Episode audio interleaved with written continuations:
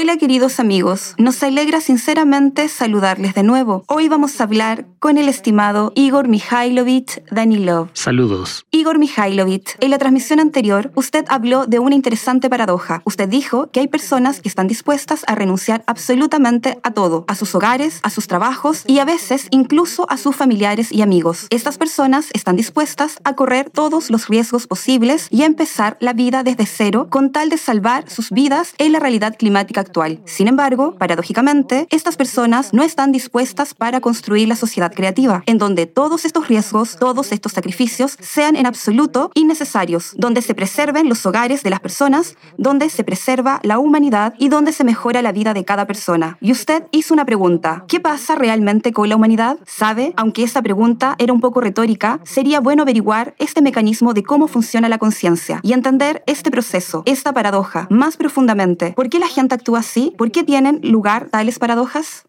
Porque la vida es así. Y de hecho, esa es la vida que tenemos ahora.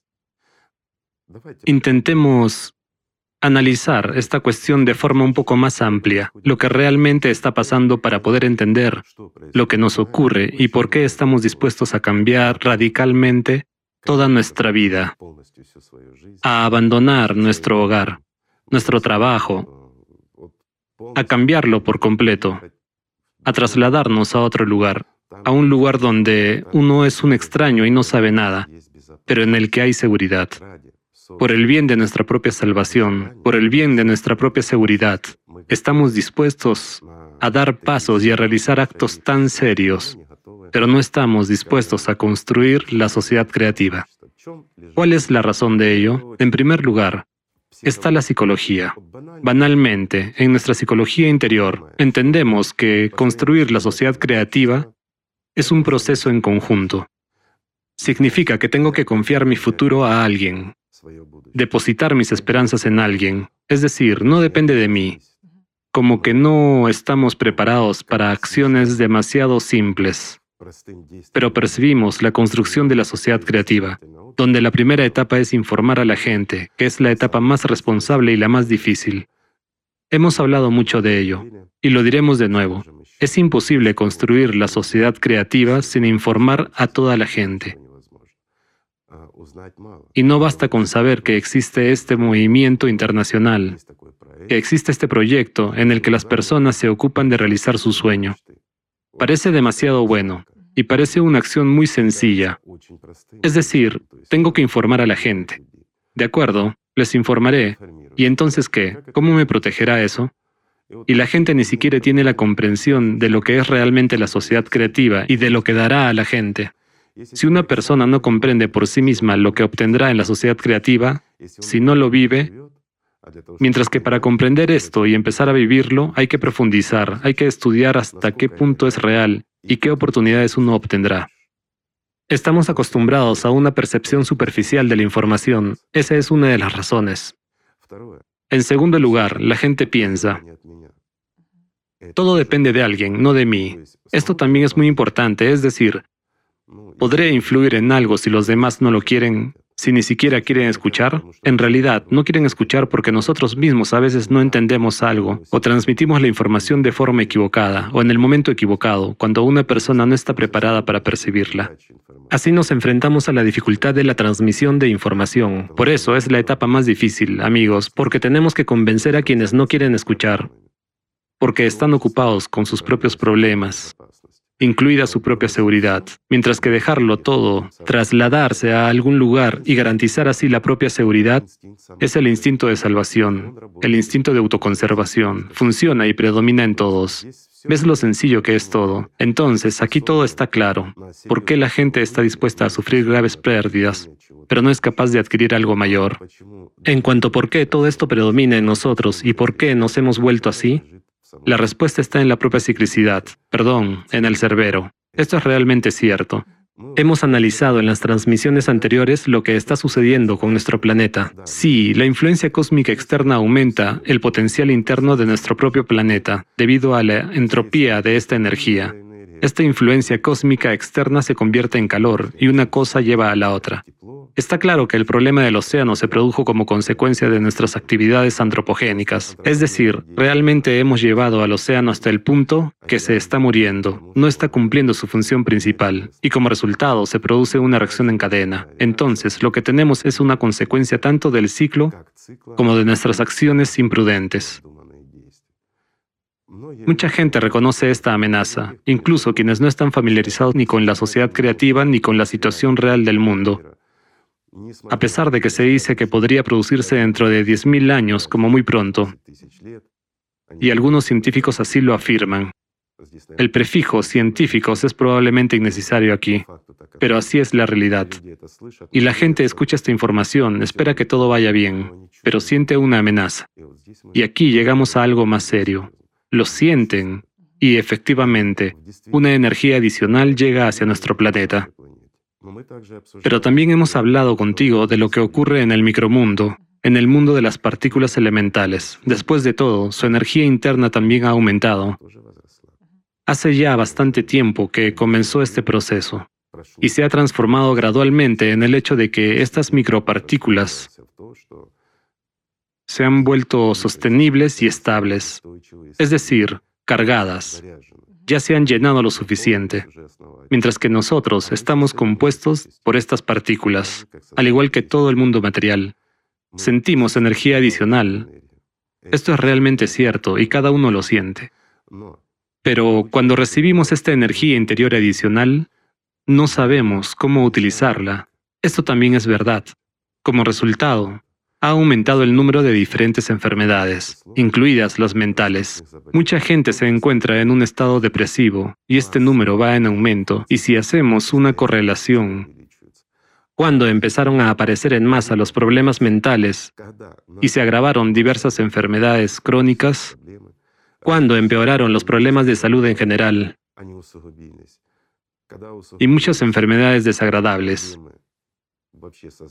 veremos un patrón muy interesante.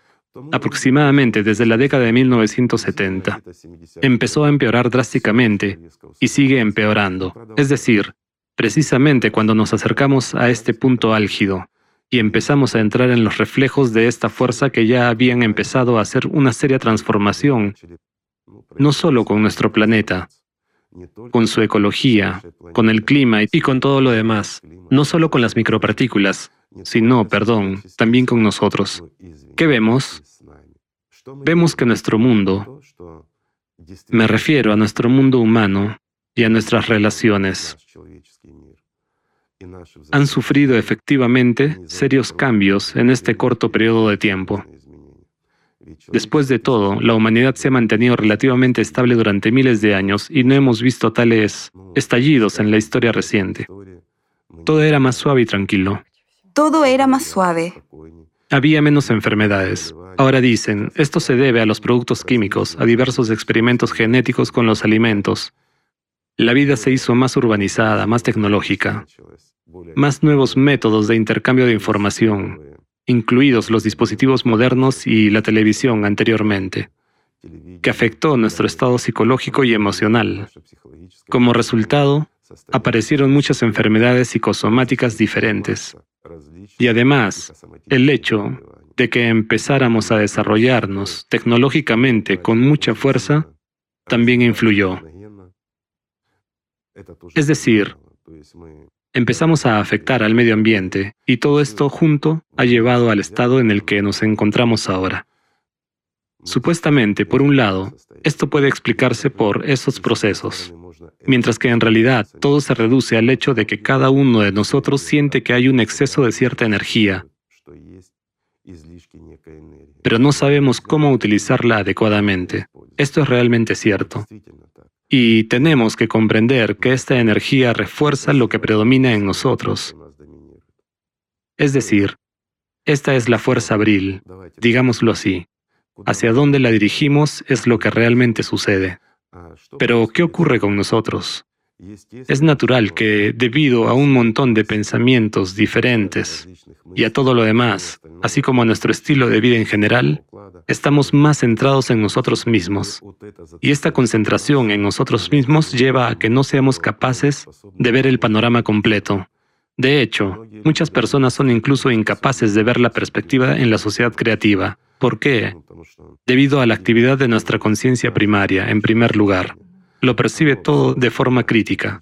Lo percibe todo a través del egoísmo y a través de algún tipo de amenaza. Por eso la gente no comprende toda la belleza y los beneficios de la sociedad creativa. Pero entienden y la ven como una amenaza. ¿Una amenaza a qué? A su modo de vida habitual. Y desconfían de eso. Además, están centrados en sí mismos. Pero en realidad, veamos, después de todo, muchos de nosotros nos hemos convertido en personas muy egocéntricas. ¿Por qué es así? Tratamos de explicarlo por las condiciones en las que se encuentra la humanidad moderna. Hay un gran flujo de información. Nuestro estilo de vida se ha vuelto más rápido, realmente se está acelerando. O sea, hay una gran cantidad de información que necesita ser procesada. Más diversos problemas que surgen en nuestras vidas. Todo esto está condicionado por el trabajo y las relaciones familiares. Hay muchas, muchas razones diferentes para la ansiedad y la preocupación.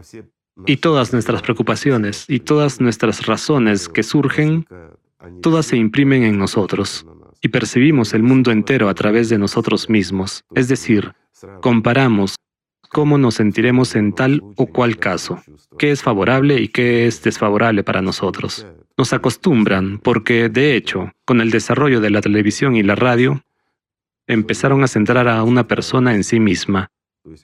En otras palabras, una persona deja de pensar en la humanidad, deja de pensar en los demás y al mismo tiempo empieza a pensar más en sí misma. ¿Por qué? Porque se dirigían constantemente a la persona. Intentaron, bueno, no solo intentaron, sino que nos zombificaron en el sentido literal de la palabra, es decir, nos manipularon psicológicamente y nos inmovilizaron. Nos han hecho a desacostumbrar tomar decisiones más serias y se nos impusieron muchas cosas inaceptables para nosotros. Es decir, Incluso basándonos en el sentido común ordinario, mucho de lo que se nos impuso era inaceptable desde el principio. Y muchas cosas siguen siendo inaceptables hasta ahora, pero las aceptamos. Y el absurdo de este mundo está alcanzando ahora un cierto apogeo y ya se está volviendo bastante considerable. Por eso, resulta que nos volvemos egocéntricos, inmovilizados e incapaces de resistir las realidades y los retos que existen hoy en día. La forma más sencilla es escapar, retirarnos, salvaguardando nuestra vida. Y lo comprendemos porque está basado en nuestro reflejo, mientras que luchar por el futuro, por lo que es maravilloso y bueno, no tenemos fuerzas. Esa es la razón principal. Sin embargo, si profundizamos en la cuestión de esta fuerza adicional que hay, por un lado, es un momento maravilloso para el crecimiento espiritual de una persona. Esto puede ayudar sustancialmente a las personas si se dedican a ello. Si realmente desean y aspiran a su crecimiento espiritual personal, le prestan suficiente atención y no lo contradicen. Ese es también un punto importante porque a menudo resulta que cuando emprendemos el camino espiritual o nos unimos a una religión empezamos a contradecirnos. Por ejemplo, realizamos alguna práctica espiritual u oración, lo que sea, una acción espiritual. Nos centramos en nuestro crecimiento espiritual. Pensamos en la vida futura, en la vida eterna. Sin embargo, una vez que salimos de este estado, nos sumergimos en la vida cotidiana y nos quedamos totalmente absortos en ella. Y empezamos a tener muchas preocupaciones. Nos perdemos ese momento de paz interior, de iluminación interior, de acercamiento al mundo espiritual. Resulta que al centrarnos en las cosas materiales, empezamos a alejarnos de eso. De ahí que surge inestabilidad, mientras que la inestabilidad origina dudas porque la persona se siente débil. También en cuanto a la debilidad, es una paradoja, pero realmente lo es. Es decir, que en algunas personas, estas realidades actuales y esta fuerza adicional aumentan su potencial interior, mientras que otras sienten debilidad e inseguridad interior. ¿Por qué? Porque lo que predomina en ti es lo que va progresando. Y esto hay que entenderlo. En lugar de estudiar lo que ocurre en su cabeza, eliminar las dudas y aprender realmente cosas elementales, sencillas, dominando al menos el entrenamiento autógeno. ¿Para qué? Para poder regular tus procesos internos y de tus emociones. Sí, a veces las emociones pueden liberarse en cualquier persona, y esto es normal, es un proceso natural. Es decir, uno está centrado en algo, incluso si se dedica al desarrollo espiritual, bueno, no importa, incluso si está bastante desarrollado espiritualmente, pero al sumergirse en el mundo material, en lo que sea, al preocuparse por algo o por alguien, se desplaza con sus pensamientos de su estado interno a lo externo. Y en este caso, también puede surgir la emoción, pero se pone en orden muy rápidamente y ya no puede ser destructiva para estas personas. Sin embargo, cuando somos inestables, cuando percibimos esos pensamientos que se generan en nosotros, pero no los ordenamos, y son destructivos y están dirigidos, perdón, a destruir nuestra vida en lugar de estabilizarla y mejorarla. Y sin embargo seguimos pensándolos.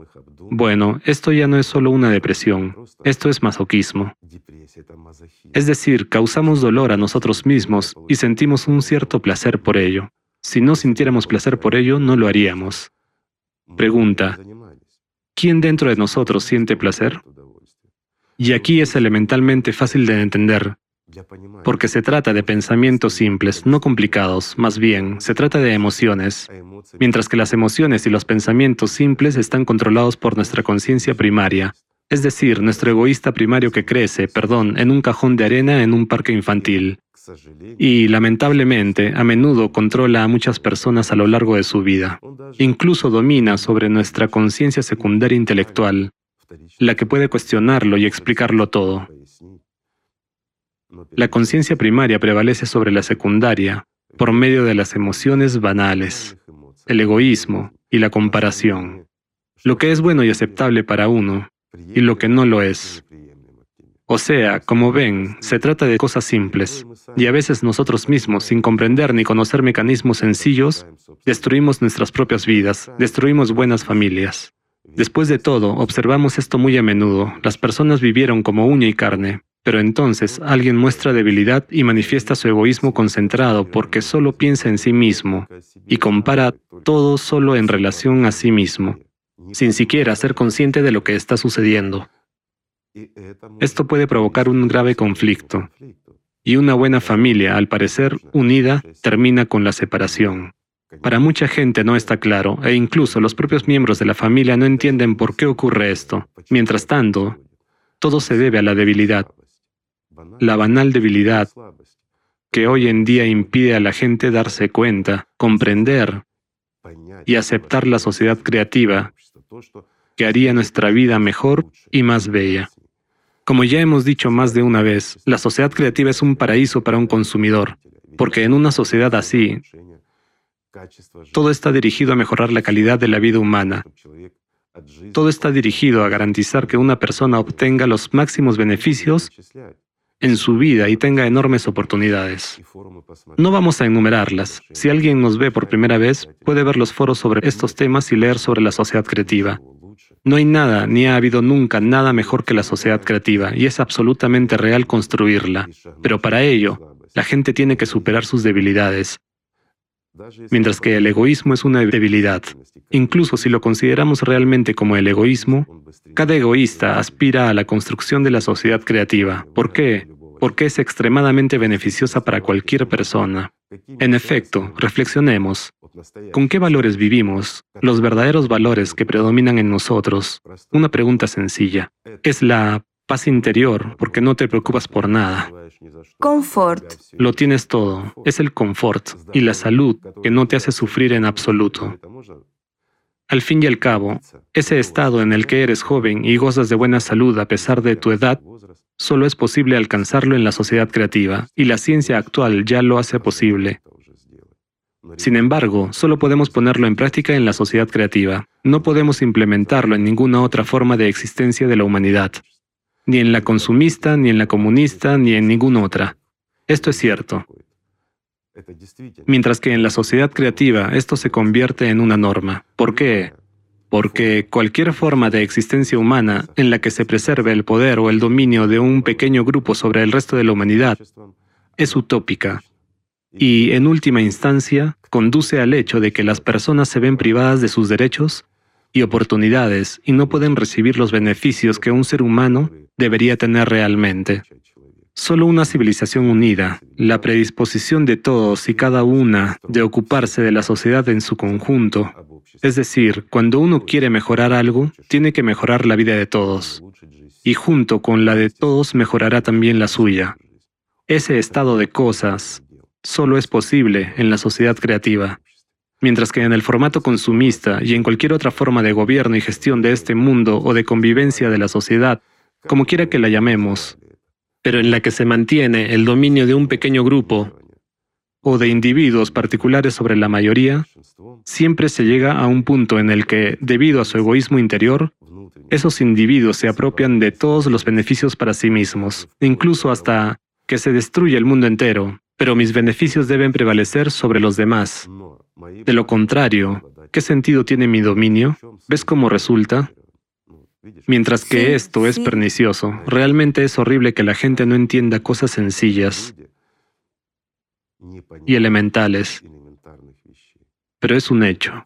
Así que este potencial interior, que llega adicionalmente a cada ser humano hoy en día, está siendo mal utilizado por nosotros. Aunque si miramos al pasado, se nos hablaba de esto.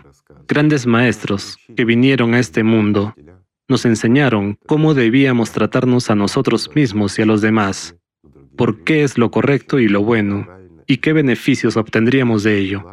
Sin embargo, no los escuchamos. No creímos en ello, ¿lo ves? En efecto, sabe Igor Mikhailovich, ahora uno ya percibe la venida de los mensajeros de Dios desde una perspectiva algo diferente, porque habla a la gente de lo importante que es trabajar sobre uno mismo y estudiar la conciencia. Y lo que usted ha dicho, uno entiende hasta qué punto la ciclicidad, hasta qué punto el cerbero influye también, en cierta medida, en nuestra forma de pensar. Y nuestros amigos nos escribieron cartas y nos hicieron preguntas al respecto, diciendo que notaban en sí mismos enormes periodos de esta oleada espiritual, o si tropezaron en alguna parte. Sí, se desviaron un poco y se salieron del camino espiritual, de la misma manera se producía un ataque muy concentrado del sistema en su mundo interior. Por supuesto, llamemos a las cosas por su nombre, en este caso, porque es un asunto serio. Una persona comienza el camino espiritual, empieza a desarrollarse, empieza a sentir, yo diría, la fragancia interna. Es decir, siente el amor de Dios, muchas cosas cambian para ella y empieza a darse cuenta y a comprender muchas cosas, pero le basta con profundizar un poco en las cosas materiales, en algún problema o simplemente, no sé, se relajó, vio una película, se impresionó con ella, surgieron algunos problemas insignificantes, cotidianos, y uno se sumergió en ellos. Y al cabo de un tiempo comprende que en él se origina el odio interior hacia todo lo espiritual, simplemente el rechazo. Incluso está dispuesto a maldecir a Dios y a todo el mundo. ¿Pero por qué ocurre esto? Hay un contraste tan grande entre estos estados, Por supuesto, ¿cierto? está claro cuando la gente tiene la psique inestable y ellos en sí mismos son inestables. Además, hay energía adicional que les lleva de un lado a otro. Pero cuando personas sanas, totalmente adecuadas, se comportan como enfermos mentales y sienten y comprenden esto, mucha gente se asusta por ello. Mientras tanto, todo resulta ser mucho más sencillo. Hay una fuerza que predomina en nosotros. Y esta es una fuerza adicional. La sentimos y sentimos que cada año aumenta. Y resulta que hacia dónde la dirigimos es lo que empieza a dominar. Ya que en la persona entiende y recuerda perfectamente, especialmente como personalidad, si antes de eso se ha desarrollado espiritualmente, se entiende y se percibe a sí mismo ya como personalidad y ya como observador, Puede controlar los procesos que tienen lugar en su interior. Antes estaba lleno espiritualmente, tranquilo, su conciencia estaba equilibrada, percibía perfectamente y de forma integral cualquier problema y cualquier cuestión de la vida cotidiana, fuera lo que fuera. Lo comprendía todo en esencia, desde dentro, observando las relaciones causa-efecto. Y pasara lo que pasara, comprendía la finalidad de cualquier problema. Pero algo ocurre, se distrae y ve cómo las emociones le dominan, cómo el propio sistema en su interior empieza a refutar todo lo que sentía antes. y siente esa debilidad, ese odio que se genera en él hacia todo y todos. ¿Por qué? Esa es la respuesta, amigos. Esto se debe a la energía adicional. Por eso vinieron los profetas y nos enseñaron cómo ser estables, cómo llegar simple y fácilmente al mundo espiritual y ser dignos entre los iguales. Esa es la esencia y el significado. No hay nada difícil en esta vida. Lo principal es seguir siendo un ser humano. Eso es lo más importante. Es lo más sencillo que puede haber, pero es lo más valioso que podemos ganar en esta vida. Esto es la vida futura y eterna. Esto es el amor de Dios. Es el sentido de nuestra existencia. Pero a veces, por desgracia, nos olvidamos de esto. Nos olvidamos de nosotros mismos hasta tal punto que incluso teniendo una oportunidad como la que tenemos hoy de salvar al mundo entero, de salvarnos a nosotros mismos, a nuestros seres queridos, nos olvidamos de esto e intentamos salvar solo nuestro propio cuerpo, desplazarnos a algún lugar, hacer algo.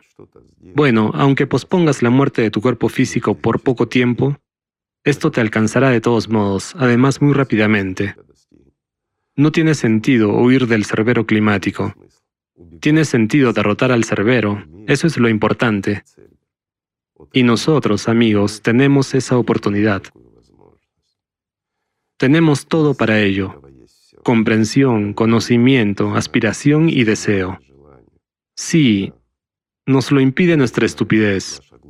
Nos lo impide nuestro egoísmo. Nos lo impiden cosas sencillas y elementales, no entender a alguien, no querer algo. Pero sí queremos vivir. Queremos que este mundo siga siendo tan hermoso como es. Incluso que llegue a ser mucho mejor. Y podemos hacerlo. Esto es lo principal, ¿verdad? Muchas gracias, Igor Mikhailovich. Gracias a ustedes, amigos. Gracias por no rendirse, por estar con nosotros. Gracias, que la paz sea con ustedes y el amor de Dios.